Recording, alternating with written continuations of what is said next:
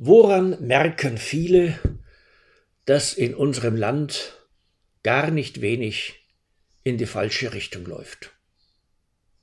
Wir haben weniger junge Leute als an älteren während der kommenden Jahrzehnte in den Ruhestand treten. Doch wir tun nichts, um die Kinderzahl so zu steigern, dass die Altersverteilung in zwei, drei Jahrzehnten wieder stabil sein kann. Die Dänen lassen Asylverfahren im eigenen Lande nicht mehr zu und die Griechen schicken schon akzeptierte Asylbewerber weiter nach Deutschland, wo sie ein zweites Mal das Asylverfahren durchlaufen. Doch wir tun so, als sei unsere Zuwanderungspolitik sinnvoll und als gäbe es mit der Migration nach Deutschland kein Problem. Wir nennen Antisemitismus eine Saat, deren Frucht der Völkermord ist. Und wir schauen weg vom nach Deutschland importierten muslimischen Antijudaismus und Anti-Israelismus. Wir haben die höchsten Strompreise in Europa kaufen viel Strom bei Flaute teuer ein und bezahlen umgekehrt andere fürs Abnehmen von Strom aus Deutschland, wenn hier die Sonne allzu lange scheint. Doch wir tun so, als wäre unsere Energiepolitik vernünftig. Wir wünschen uns mehr Elektromobilität und wir wollen eine umweltfreundliche Wasserstoffwirtschaft aufbauen doch wir lehnen die Erzeugung der erforderlichen Energie durch Kernfusion ab. Wir beklagen Bildungs- und Kompetenzmängel junger Leute, verweigern uns aber allen Maßnahmen, die das Leistungsniveau unserer Schulen und Hochschulen nachhaltig heben könnten. Wir schimpfen über Politiker, die seit jungen Jahren nichts weiter als das politische Handwerk kennen und die sich deshalb schwer tun, für sachlich Gebotenes eigene Karriererisiken in Kauf zu nehmen. Doch wir ändern nichts daran, welche Leute wir in eine politische Laufbahn lockern. Wir erleben, dass europäische Amtsträger und Politiker versuchen, innerstaatlich verbindliche Entscheidungen unseres Bundesverfassungsgerichtes zu überspielen. Doch wir tun so, als führe es in die bestmögliche Zukunft der Europäischen Union, wenn wir die im Rahmen von Nationalstaaten funktionierende Demokratie zugunsten der Macht von Amtsträgern der Europäischen Union immer wirkungsloser machen. Wir beklagen den Aufstieg von Rechtspopulismus und den Anstieg von rechtsradikaler Gewalt. Doch wir bahnen den davon angezogenen keine Wege zurück zu uns, sondern wir machen die Kennzeichnung unerwünschter Meinungen als rechts zum Mittel im politischen Kampf und ziehen dann gegenüber all jenen einen dicken Trennstrich, die wir zuvor als für unseren Geschmack zu rechts diffamiert haben. Wir sagen stolz, dass es in Deutschland keine Beschränkung der Freiheit des Meinens und Redens gibt. Doch wir achten sorgsam darauf, das N-Wort oder das Z-Wort nicht vor anderen zu verwenden und uns ja nicht über inklusiv gemeinte Knacklaute öffentlich lustig zu machen. Da stimmt vieles einfach nicht zusammen. Da gerät allzu viel in schädliche Wirkungsbereiche, was uns in vernünftiger Dosierung durchaus noch gut getan hat. Da kennen die einen Politiker nur noch ein weiter so und wissen die anderen Politiker nichts Besseres, als riskante Politikern noch weiter auszubauen oder gar zu beschleunigen. Da empört man sich gern im Familien- und Bekanntenkreis und fügt dann an, leider könne man gegen all diesen Widersinn doch gar nichts machen. Und also glauben dann gar nicht wenige, die Probleme unseres Gemeinwesens wären unlösbar, denn das ganze System sei das Problem. Gewechselt hat da aber nur die politische Seite, von der dieser Ruf erschallt.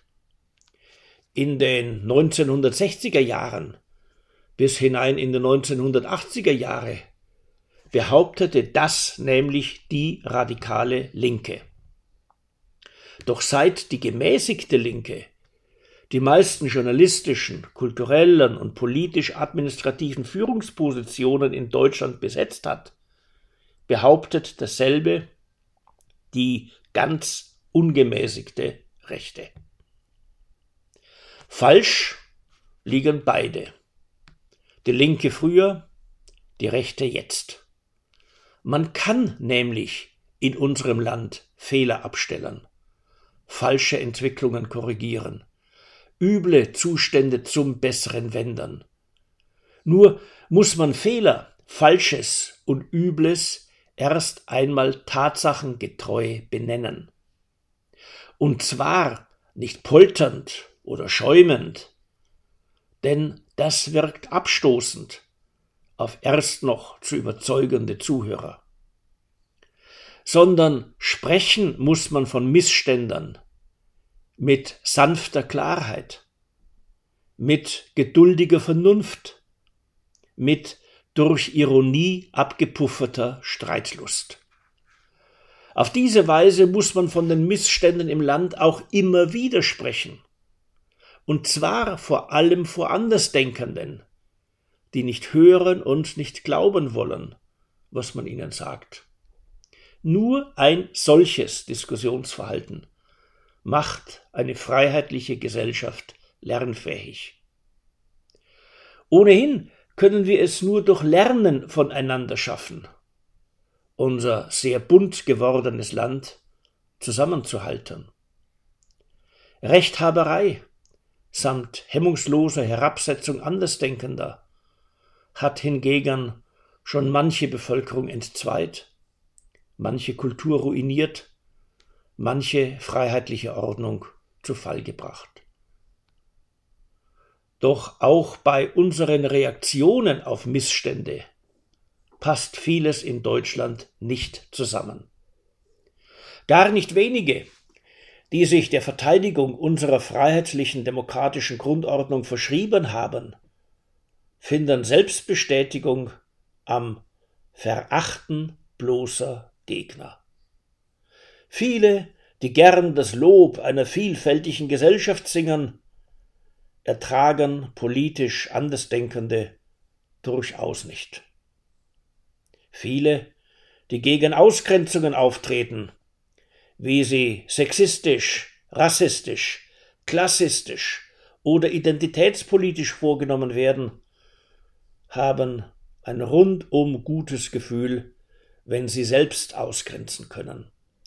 Und sie erfinden nötigenfalls sogar Rechtfertigungen für die selbstgefällig von ihnen praktizierte Verleumderei, Cancel Culture und Bestrafung von Kontaktschuld. Wir kommen aus diesem Wirkungskreislauf, der uns alle nach unten zieht, so lange nicht heraus, wie nicht wirklich viele bei sich selbst und in ihrem Bekanntenkreis damit beginnen, derlei ungutes Verhalten zu unterlassen, sowie bei anderen auf entsprechende Besserung hinzuwirken. Nur wenn wir endlich wieder zu einer Debattenkultur finden, die unserer pluralistischen Demokratie angemessen ist, erarbeiten wir uns neue Chancen darauf, die beschriebenen Fehlentwicklungen in unserem Land aufzuhalten und die eingerissenen Missstände abzustellen. Dabei bringt es überhaupt nichts, Haltungskorrekturen erst einmal von unseren jeweiligen Gegnern einzufordern. Wir müssen schon selbst das Richtige tun, auch wenn wir nicht immer oder gar sogleich darauf hoffen können, dass andere unserem guten Beispiel folgen werden. Es ist nun einmal so, wie Erich Kästner das einst in einen trefflichen Merksatz fasste. Es gibt nichts Gutes, außer man tut es. Deshalb sollten wir es nicht mit wohlfeilem Klagen und mit unverbindlichem Schimpfen darüber bewenden lassen, was alles in Deutschland schlecht ist und falsch läuft tun wir lieber das Richtige und Notwendige. Und tun wir es im konkreten Fall auch unter dem stets bestehenden Risiko, dass wir uns täuschen können, dass andere nicht mitmachen oder dass einige uns übel mitspielen möchten. Seien wir also zwar gutwillig und zum richtigen Handeln entschlossen, doch niemals naiv. Dann weisen den zu gehenden Weg die klassischen Kardinaltugenden. Das Ringen um Klugheit, das Streben nach Mäßigung, das Ausgehen auf Gerechtigkeit und das Praktizieren von Mut. Fangen wir mit alledem an und am besten gleich heute.